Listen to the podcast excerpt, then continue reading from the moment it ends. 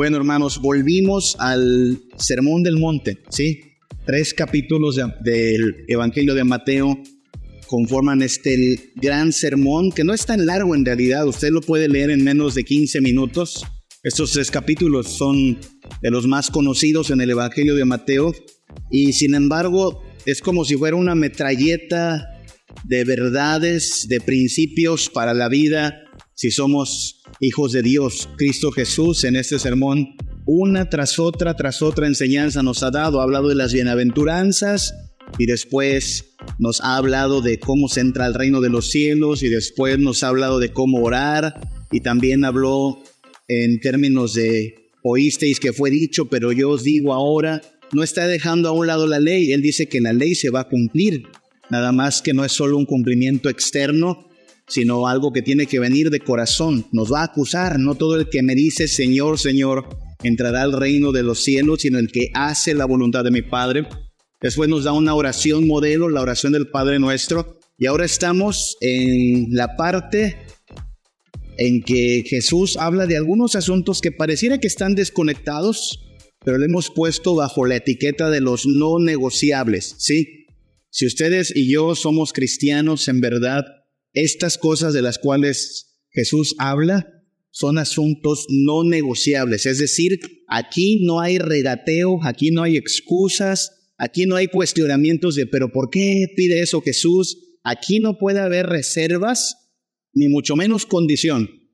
Generalmente somos dados a eso, a ponerle peros alguna demanda, no, bueno, sí lo hago, pero cuando tenga tiempo, sí lo hago, pero hasta donde yo quiera, sí lo hago, pero eh, en tal forma, o primero explícame por qué. Sin embargo, aquí no hablamos de asuntos que admitan estas consideraciones. Asuntos como tener misericordia. El domingo pasado hablamos de eso. Si hemos recibido misericordia de nuestro Dios, podemos mostrar misericordia a las personas. No es natural eso. Lo natural es que querramos desquitarnos, querramos devolver odio por odio. El Señor Jesús nos anima a, a dar misericordia, que no es sonsacar el pecado, no es decir que no nos hicieron nada, sino perdonar, conceder misericordia y dejar la retribución a Dios. Hoy avanzaremos hacia la humildad. La humildad, hermanos, no es negociable. Es incongruente, es contradictorio que alguien se diga cristiano y no tenga humildad o no esté al menos persiguiéndola. Hablaremos después del contentamiento y la sabiduría, pero estas cuatro cosas junto con otras que se le parezcan son lo que llamaríamos los no, negociables de la vida cristiana. Estamos en Mateo 6, versículos del 14 al 23, apenas unos cuantos versículos, que si usted tiene su Biblia, a lo mejor es buen momento de buscar esta cita, Mateo 6, 14 al 23.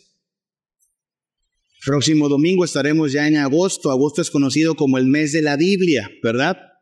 Y en las tardes estamos estudiando un tanto acerca de la importancia de la Biblia en nuestra vida cotidiana. Pero aquí estamos hablando de cómo lo que sabemos tiene que movernos al vivir, al hacer. Vamos específicamente a Mateo 6, 16. ¿Sí? Mateo 6, 16 en adelante. Dice la palabra de Dios, cuando ayunéis, no seáis como los, no seáis austeros como los hipócritas, porque ellos demudan sus rostros para mostrar a los hombres que ayunan. De cierto os digo que ya tienen su recompensa. Pero tú, cuando ayunes, unge tu cabeza y lava tu rostro, para no mostrar a los hombres que ayunas, sino a tu Padre que está en secreto, y tu Padre que, que ve en lo secreto te recompensará en público. Es palabra de Dios. ¿sí? No me voy a meter con el asunto del ayuno. A veces hemos causado polémicas con el asunto del ayuno. Usted sabe cuál es la postura de un servidor, la cual he compartido en algún otro momento. Dios no ordenó ayunar. No hay un solo mandato en la Biblia que diga que tienes que ayunar. Si fuera un mandato, hermanos, solo piénselo. si ayunar fuera un mandato, usted tendría que haber ayunado, porque es un mandato. Pero no usamos ese nivel de demanda para hablar del ayuno. Congregarnos es un mandato. Por eso en parte este es un acto de obediencia, nos congregamos. Orar es un mandato, orad sin cesar. Ah, arrepentirnos es un mandato. Ayunar no. Ayunar era una práctica cultural que acompañaba el, el hecho de que una persona se encontraba angustiada, afligida, un tanto entristecida. En aquella cultura del pasado, ayunar era la forma en que una persona demostraba, estoy triste, estoy afligido. En nuestro contexto como que ya no funciona eso, en nuestro contexto, no sé, pienso que a lo mejor que una persona no se bañe y no se rasure es señal de que está a lo mejor afligida, ¿no? Pero aún así, pues eso es, eso es otro asunto. No hay, no hay quizá en nuestra cultura un, un gesto que nos demuestre, ah, mira, esa persona está afligida. Quizás lo más es cuando una persona muere, todavía hay lugares aquí donde la persona en duelo se viste de color negro, que decimos está de luto. Es claro, ¿no? En aquella cultura el luto se manifiesta ayunando. Pero no solo el luto, también la tristeza, también la aflicción. Y por lo general entonces cuando una persona sentía congoja por su pecado, se ponía a ayunar. Parte del ayuno consistía también en que te ponías, te ponías una tela áspera sobre ti llamada silicio, echabas ceniza sobre tu cabeza y de esta manera la gente sabía que ayunaba. Pero ¿qué está diciendo Jesús? Note, Jesús está diciendo, cuando ayune, no seáis austeros como los hipócritas. ¿Qué es ser austero? Bueno, ser austero es ser descuidado, ¿sí? Como le digo, cuando uno está ocupado en otras cosas, no se anda preocupando por, por, por si se peinó bien o no se peinó. Usted, hermana, estoy seguro, cuando está haciendo el quehacer en su casa, no está preocupada por si está bien maquillada o no. No, usted no se maquilla para, no sé, lavar la ropa, ¿no? Ay, que no se me corra el rímel, ¿no? No, eso no importa, estamos lavando. Así es que ser austero implica el darle menosprecio a esos asuntos, no son tan importantes, ¿sí? Entonces Jesús dice, pero tú cuando ayunes, no seas austero como los hipócritas, porque ellos demudan sus rostros para mostrar a los hombres que ayunan. Jesús está refiriéndose especialmente a la práctica de unas personas que no solo ayunaban, sino que cuando ayunaban se encargaban de mostrarle a la gente que están ayunando. Ponían una cara, solo imagínense, ¿cómo, será una cara de hambre? ¿Ha visto una persona con cara de hambre así, cayéndose del hambre, mirando así? Pues estos fariseos, que es a los que Jesús está dedicando estas palabras, eran artistas del drama, ¿ok? Al ayunar se ponían tan dramáticos que dice Jesús aquí, demudan sus rostros, es decir, hacen gestos, ay, cómo me duele, ay, qué feo, con tal de que la gente les diga, ¿y, por qué? ¿Por qué estás así? Y entonces venía la respuesta, ah, es que estoy ayunando. ¿Ah? O sea, el, el, el dramatismo tenía como propósito que la gente los mirara, les preguntara, ¿qué te acontece? Y entonces venía, ah, bueno, es que Tú sabes, soy tan espiritual que estoy ayunando y llevo tanto tiempo sin comer, pero así es uno cuando quiere ser espiritual. Y entonces Jesús les llama hipócritas por eso.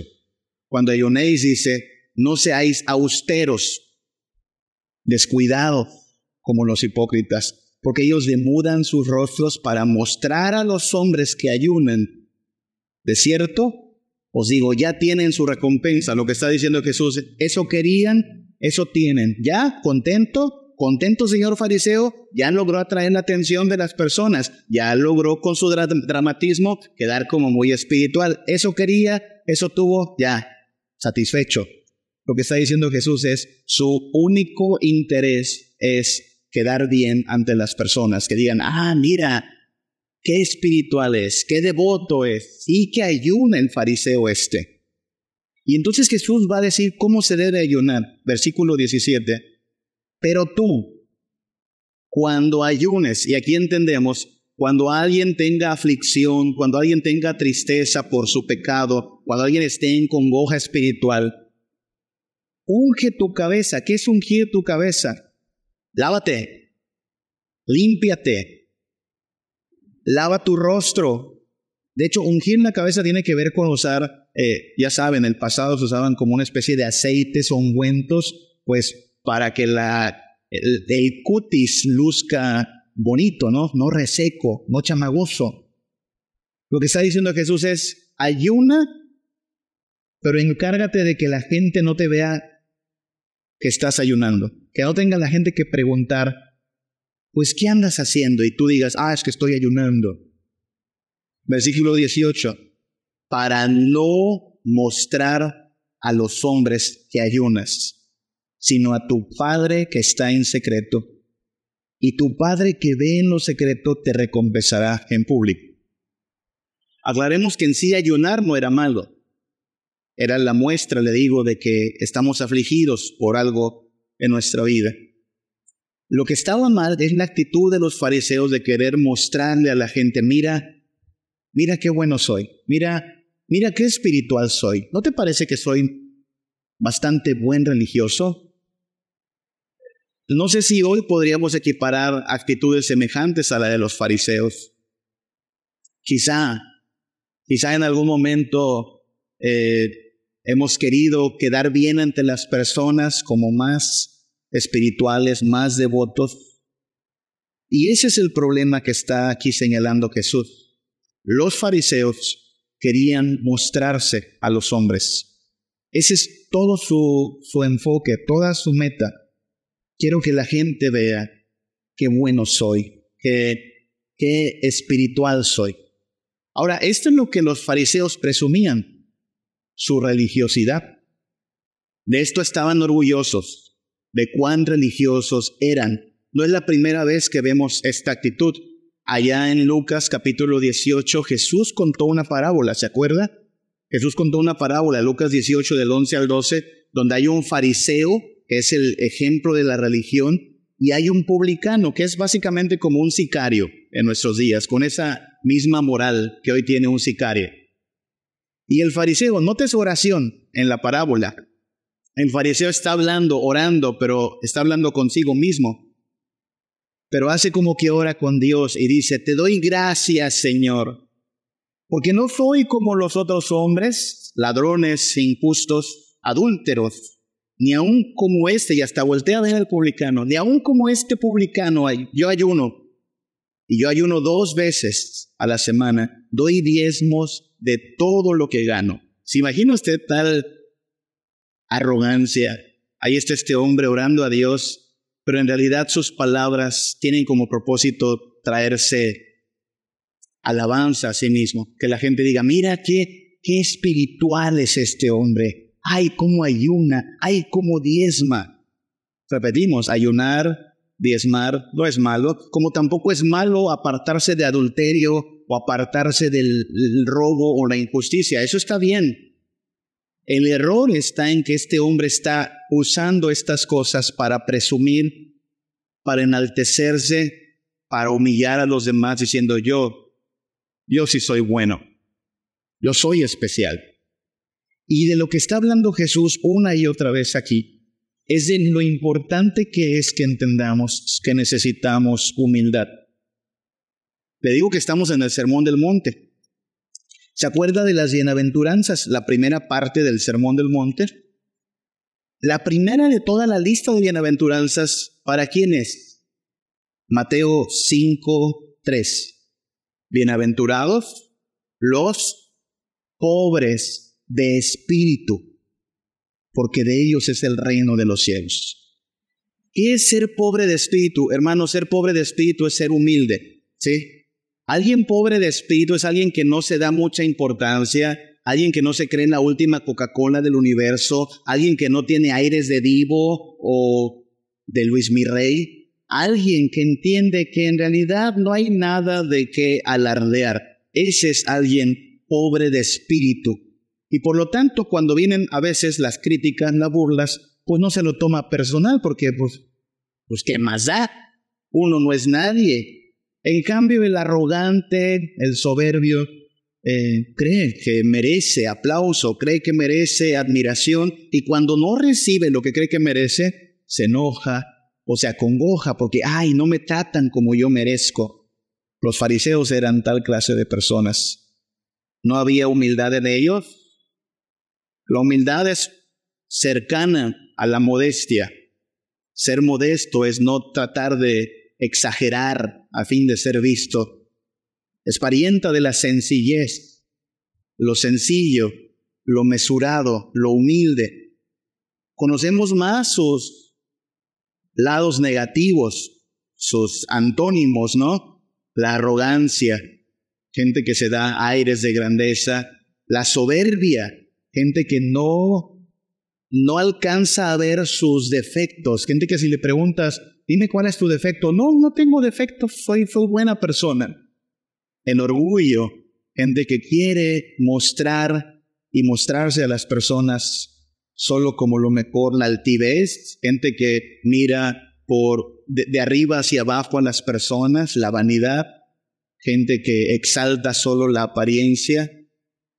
Sabemos lo que es esto, conocemos gente así, y debemos de arrepentirnos también de haber incurrido en actitudes como estas, ¿sí?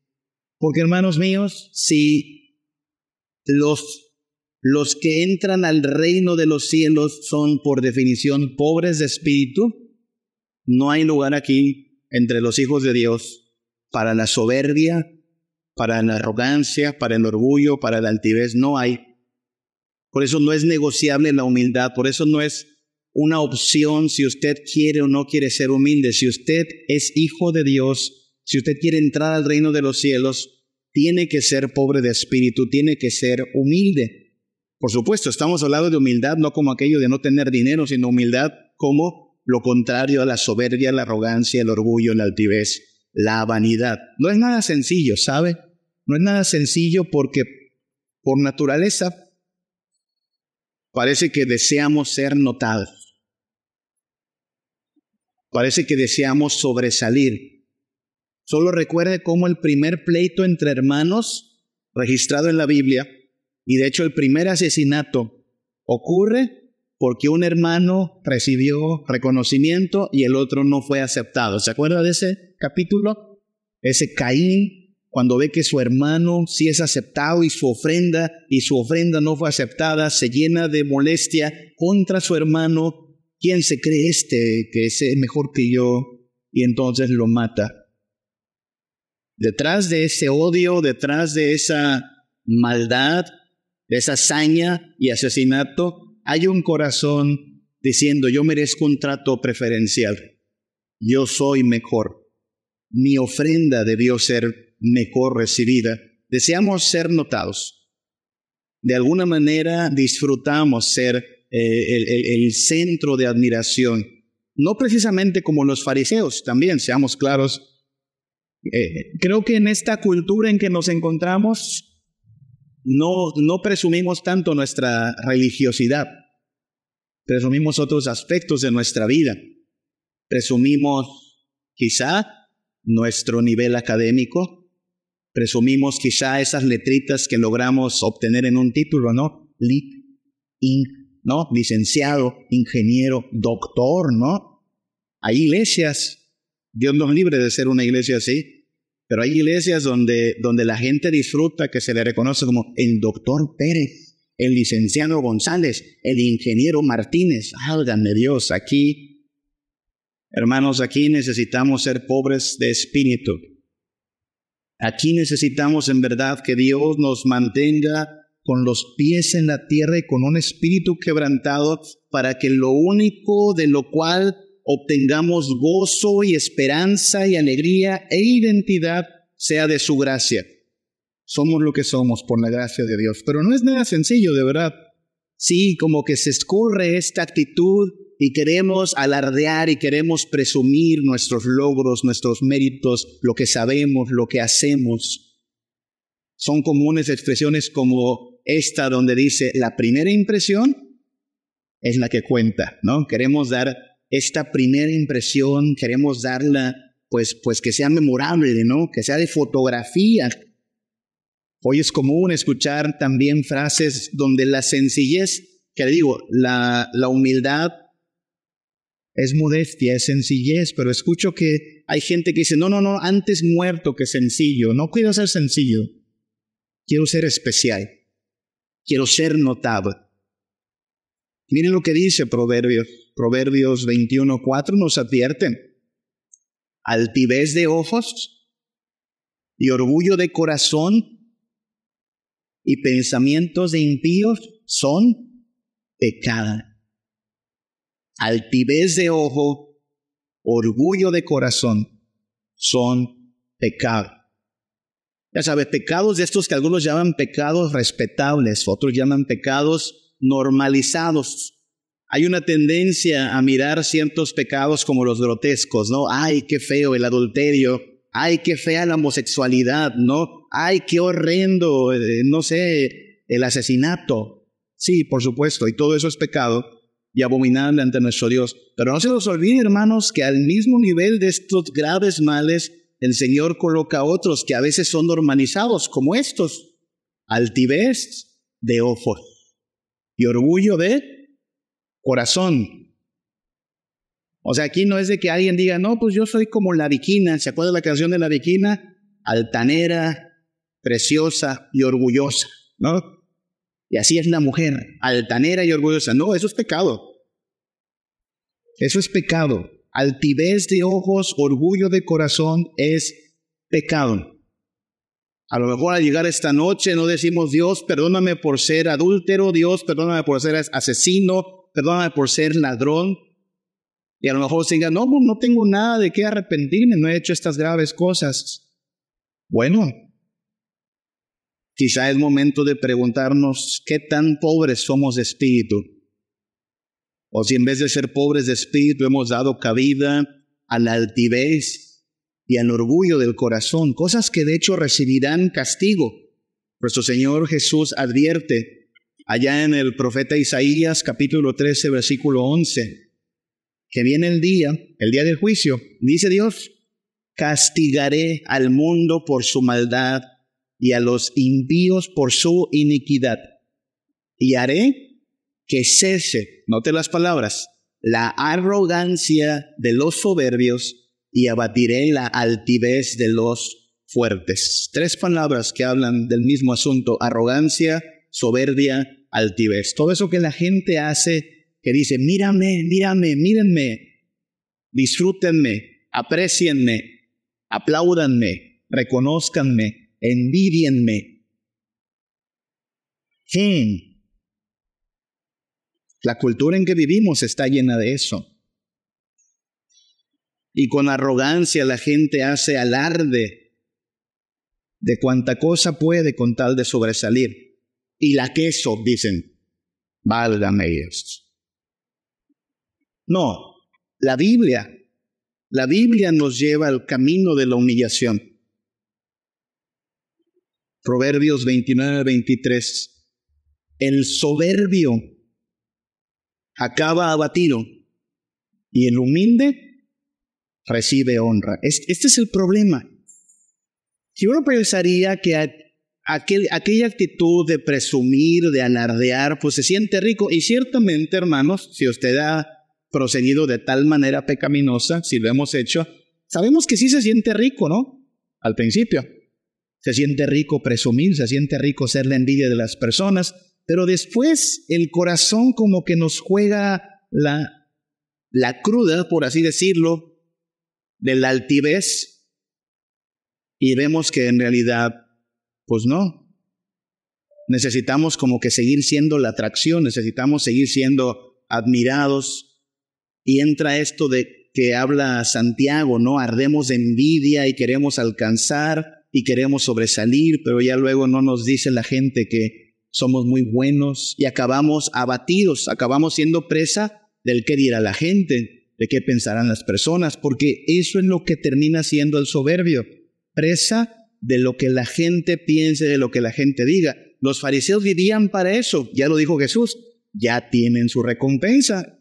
Es lo que querían, que la gente nos note, ya no notaron, pero nunca tenían llenadera siempre querían por eso estar ayune y ayune, porque así es como mantenían alimentando su ego. A esto le llamamos yo, le llamo yo el síndrome de Grimelda. ¿Sabe quién es Grimelda? Sí sabe quién es. A lo mejor no sabía su nombre, pero es esta bruja del cuento, ¿se acuerda? Que todos los días le preguntaba al espejito, espejito, espejito, ¿quién es la más bella? Y claro, nosotros no somos como esta bruja y no le preguntamos a un espejo, pero sí hacemos alarde y queremos preguntar eso, espejito, espejito, ¿quién es? No sé. El más importante en este trabajo, el que más sabe, la que mejor cocina, la mejor madre, el mejor padre, el que más sabe de la Biblia. Cualquier cosa, hermanos, puede servir para llenar nuestro orgullo, nuestro ego, nuestra soberbia. Para los fariseos era su religiosidad, para el rico es su dinero, para el guapo es su belleza, para el que va al gimnasio son sus cuadritos. Cualquier cosa sirve para llenarnos de orgullo, soberbia, altivez, vanagloria. Yo diría, pues está bien, ¿no? Así es la vida. Ah, ah, no es tan sencillo porque no tiene llenadera, le digo. No importa que tengamos un espejito de soberbia que día a día nos diga, tú eres lo máximo, tú eres especial. Termina por no saciarnos. Y entonces, también hay que considerar algo. Si bien hay que analizar la soberbia de altivez, ¿sabe? Detrás o la otra cara de la moneda es la vergüenza. No sé si lo había pensado, pero tenemos que analizar incluso cómo es que escondemos nuestra altivez, vanagloria, soberbia detrás de aquello que nos avergüenza. ¿O a poco no? ¿Alguna vez ha mentido o exagerado para quedar bien? ¿Hemos hecho eso? Porque no queremos ser la burla de las personas, porque no queremos que digan algo de nosotros, de por sí son chismosos. Entonces mentimos porque no quiero quedar mal. Exageramos porque quiero, pues, lucir bien. Lo hacemos. Yo me acuerdo, en mi casa no tuvimos muchas vacaciones, no había mucho dinero para vacaciones. Ya sabe, vienen reingreso a clases, esos compañeritos que llegan presumiendo, ¿A dónde fueron de vacaciones? Una vez yo anduve presumiendo que fui a Acapulco con mi familia, ¿no? Porque no tenía que presumir, ¿qué voy a decir? Salí a la esquina a comprar una coca y ya. Y como no quería quedar mal, pues entonces invento. Claro, era un niño, pero eso hacemos también de adultos, inventamos cosas, ¿no?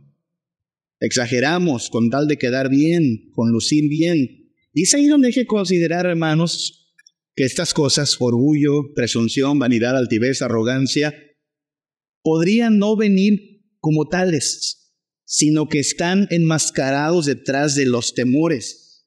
No sé si lo ha pensado, pero detrás de la vergüenza, posiblemente hay orgullo. Detrás de la vergüenza, posiblemente hay esta preocupación por el qué dirá la gente. No siempre, hay cosas que sí deben causarnos vergüenza. Pero yo conozco gente que cuando le dan un ray a su casa, dice, no, no, déjame aquí en la cuadra, a una cuadra. No quieren que vean su casa. Ah, les da vergüenza. Detrás de la inseguridad, posiblemente hay la presunción, ¿no?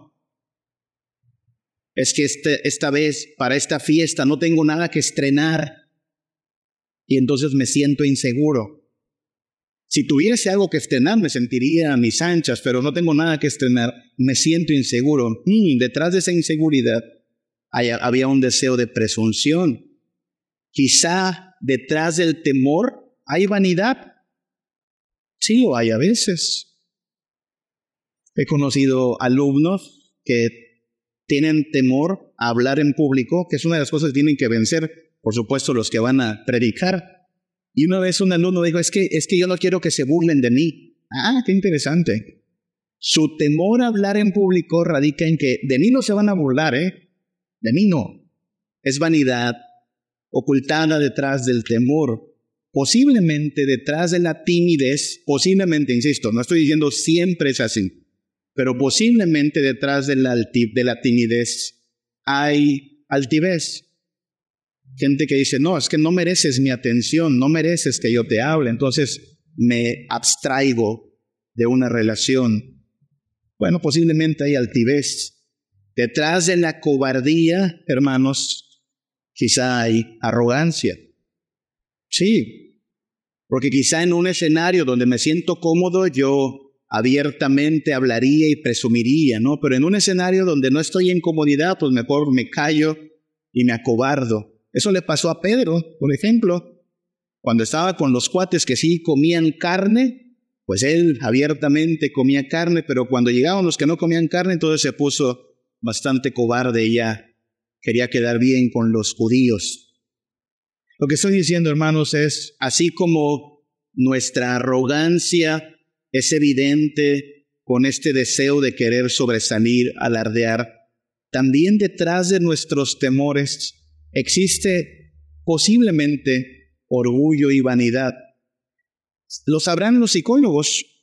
Los psicólogos cuentan que seguido una de sus confesiones de los pacientes es que tienen una pesadilla muy común. No sé si usted ha tenido esta pesadilla. La pesadilla de que de pronto están ante las personas y están desnudos. ¿Ha tenido esa pesadilla?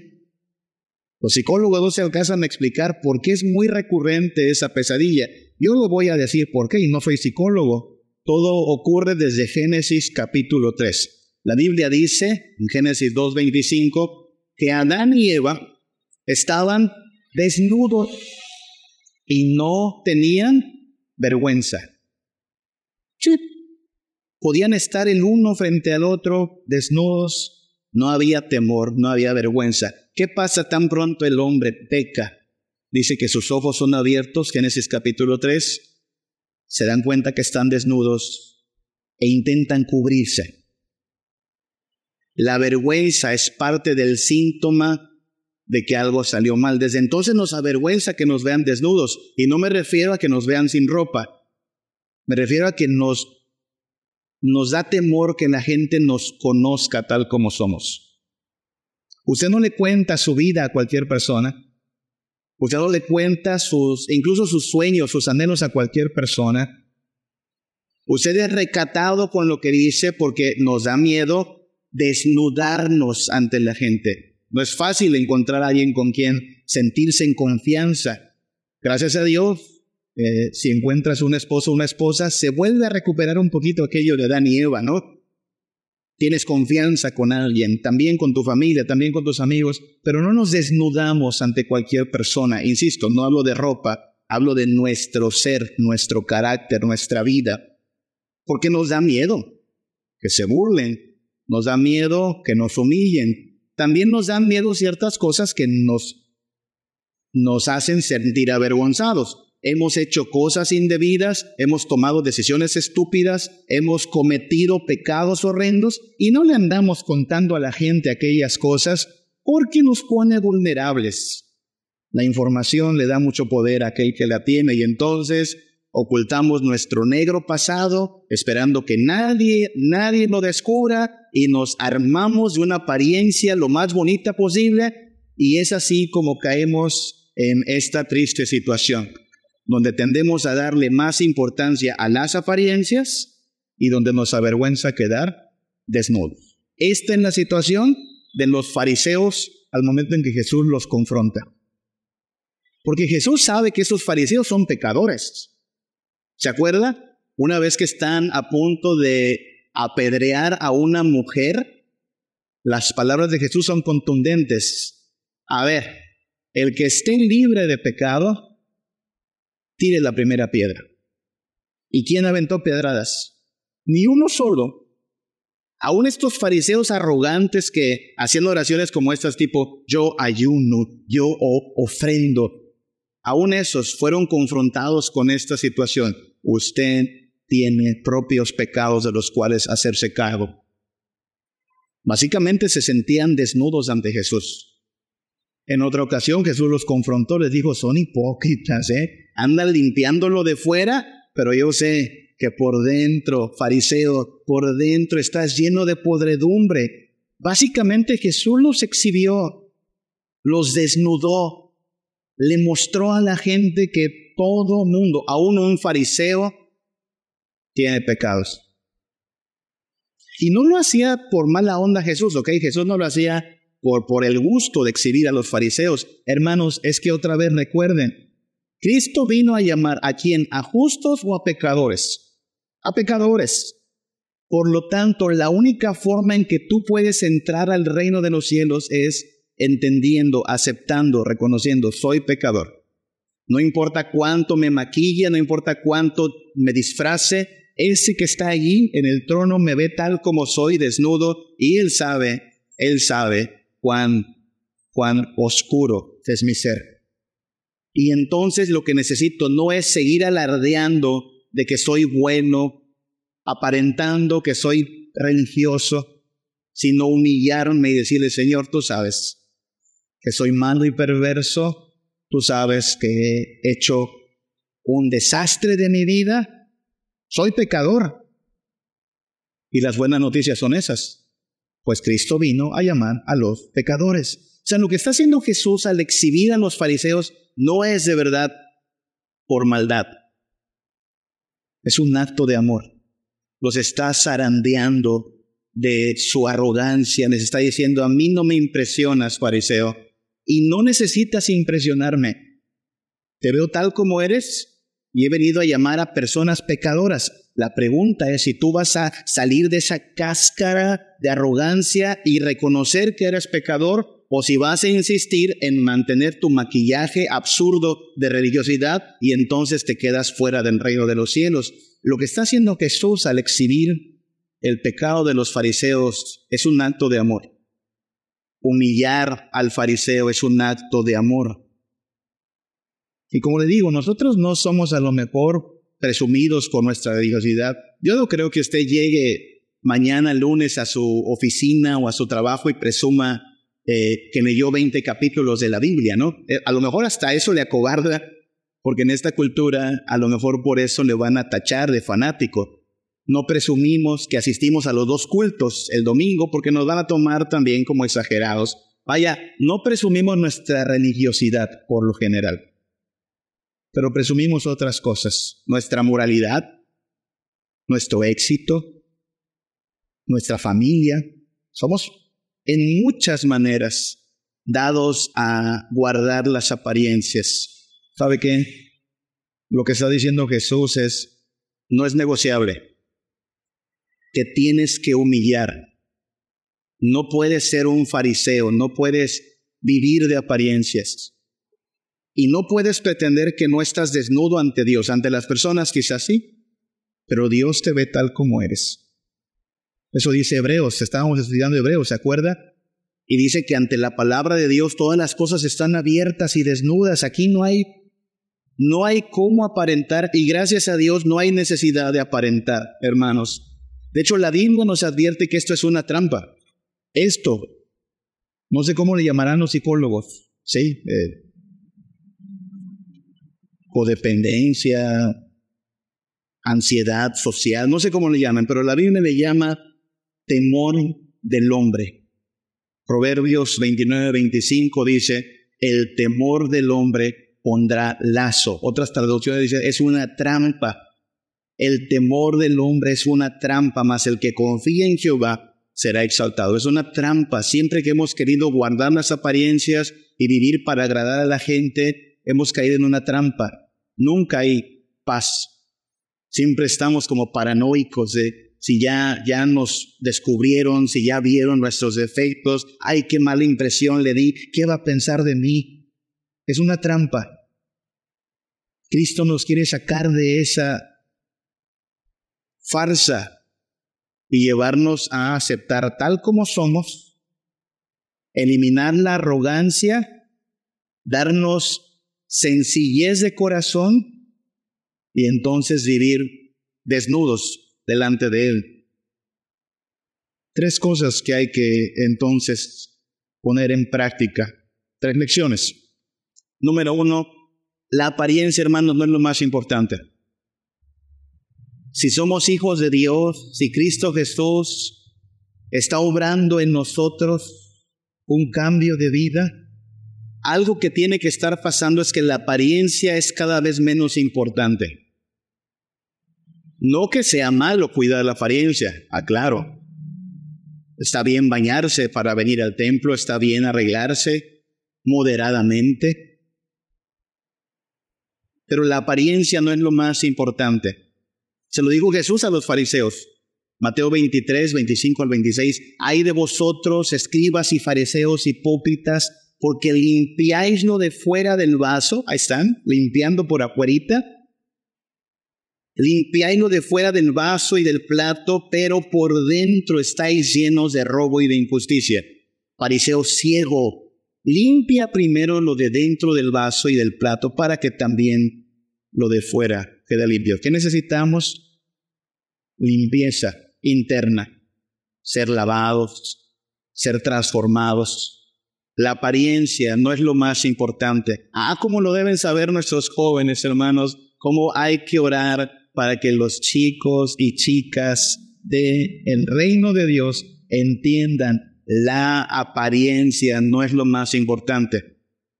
Tristemente, la mayoría de las relaciones amorosas de esta cultura se basan en la apariencia. La vi bonita, lo vio guapito. ¿Qué importa si cree o no cree en Dios? ¿Qué importa si es devoto o no es devoto? Eso es secundario en esta cultura. Pero en el reino de Dios es al revés. La apariencia no es lo más importante, ni mucho menos el éxito temporal, ni mucho menos los logros temporales. Está bien si Dios nos los concede, pero no queremos una apariencia. Queremos que Dios opere a nivel de corazón. Número dos, la gracia, hermanos, la gracia engendra humildad. Por eso esto es un no negociable. Estamos hablando en la iglesia, ¿ok? Estamos hablando a los miembros del rebaño de Cristo. Para nosotros no es negociable. Los que no tienen a Cristo, bueno, ellos sí, son altivos, arrogantes, son competitivos. Los tiene que soportar en el trabajo, los tiene que soportar en la escuela. Algunos de ellos son sus vecinos, porque no conocen a Dios. Es lo más normal que vivan en arrogancia, en altivez. Pero si aquí está el pueblo que por gracia ha sido redimido, el pueblo que por gracia ha sido librado del pecado, hermanos, esta gracia de Dios no solo paga nuestro perdón, esta gracia de Dios engendra humildad. Un cristiano arrogante es una contradicción.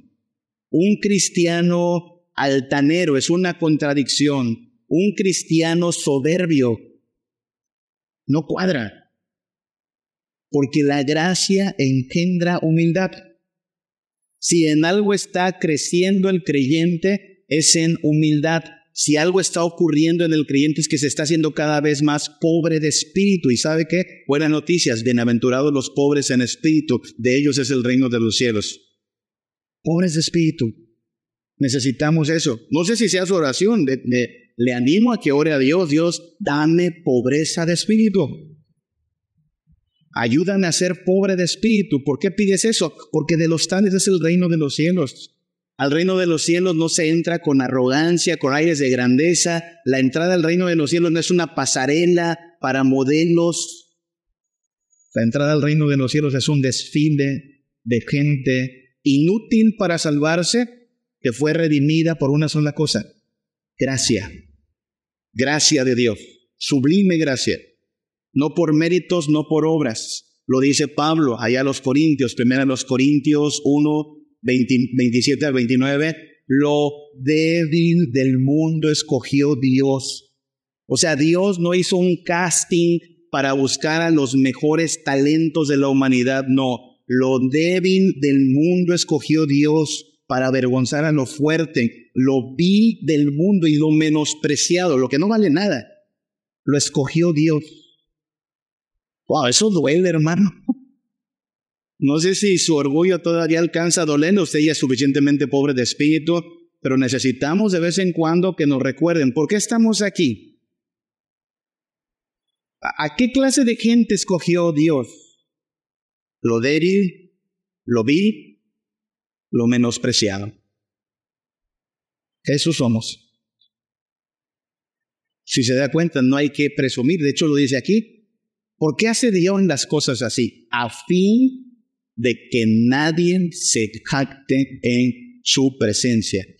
Que nadie se levante el cuello, que nadie se sienta la divina garza. Aquí, hermanos, todos éramos inútiles, aborrecibles, perdidos. Y entonces la gracia de Dios extendió su brazo, nos pescó con todo su amor y nos abrió el reino de los cielos. Ay, qué afortunados somos por eso. ¿Qué hicimos para merecer esto? Nada. De hecho, éramos inmerecedores, por eso se llama gracia. Así es que necesitamos recordarnos una y otra vez esto. No es negociable, hermanos, cuando experimente que, que se empieza a enraizar en su corazón la arrogancia, cuando se descubra con las actitudes mundanas tan comunes, también queriendo igualarse así a las personas, haga un alto y recuérdese, hey, hey, hey, la gracia engendra humildad. Y el reino de los cielos es para los pobres en espíritu. El cristianismo, hermanos, el cristianismo produce un cambio real. Eso es lo que también está proponiendo Jesús a los fariseos. No vine a traerles una nueva religión, no vine a darles un disfraz diferente, no necesitas un maquillaje diferente. El cristianismo produce un cambio real. A partir de que vinimos a Cristo, no recibimos un, una manita de gato. No fuimos chapados fuimos transformados. Según a los Corintios 5, 17, si alguno está en Cristo, nueva criatura es, nuevas, nuevas todas las cosas. Las cosas viejas pasaron, he aquí todas son hechas nuevas. Esto es lo que está haciendo Dios con nosotros, hermanos, renovándonos. Él no va a, quedarse tranquilo con eh, una barnizadita, ahí para que dé el gatazo. No, Él quiere hacernos nuevos, a fondo. Y este cambio desde lo interior, pues va a doler un poco porque tiene que desarraigar todas estas cosas que eran normales en la vida antigua. Era muy normal guardar las apariencias y evitar que nos vean desnudos. Pero Cristo no va a detenerse ahí. Cristo va a quitar toda máscara desarraigar toda apariencia. Él nos ve desnudos tal como somos y no nos condena, porque el Hijo del Hombre no vino a condenar al mundo, sino a salvar al mundo.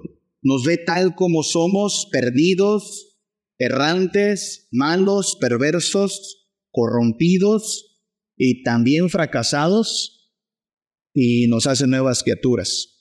Esa es la bendición del Evangelio, hermano. Por eso de lo único que podemos alardear, si algo se le permite a usted presumir, ¿sabe qué es? El nombre de Cristo. Lo único que usted puede presumir y decir, esta es mi gloria, es a Cristo. Y le animo, hágalo, presúmalo, presúmale a la gente, soy lo que soy por Cristo, en Cristo estoy, en Cristo tengo paz, en Cristo tengo esperanza, todo lo demás no me importa.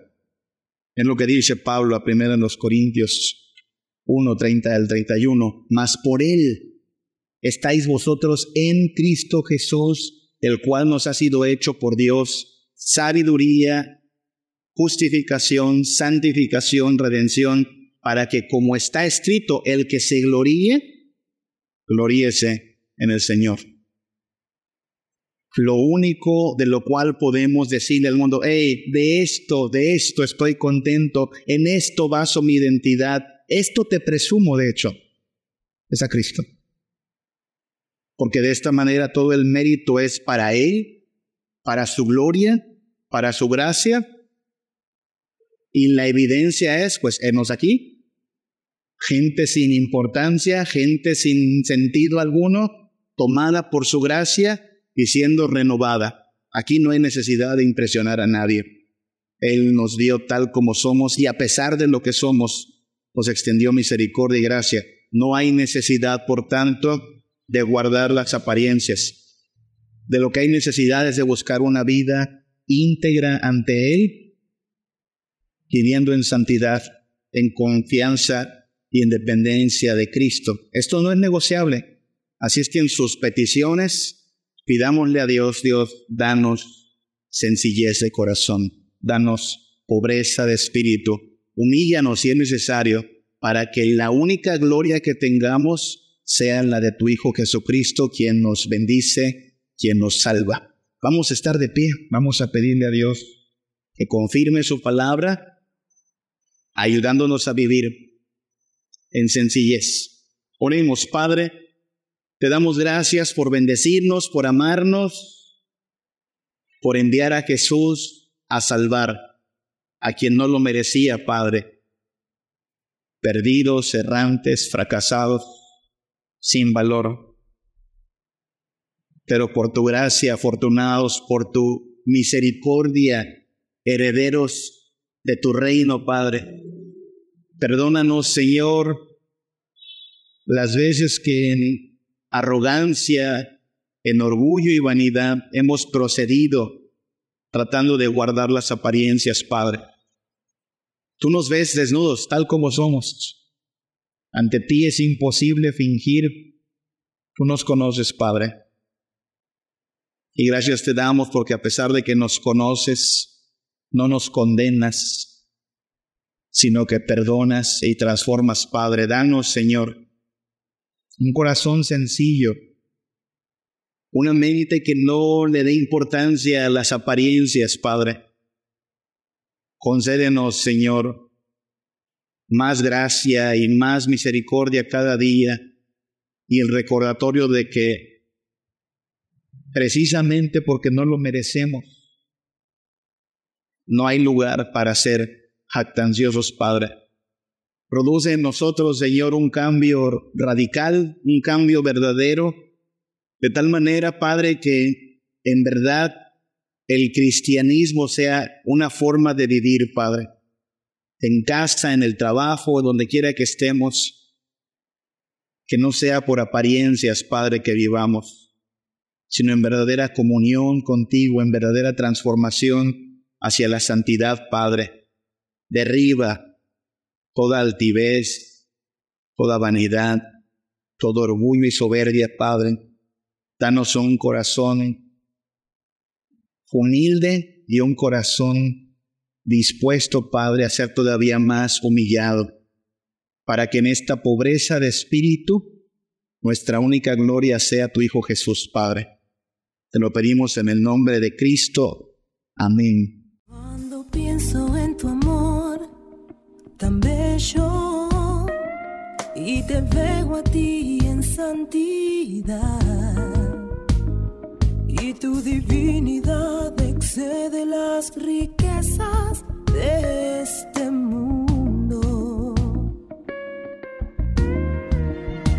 Cuando te siento en mi corazón, cuando me llamas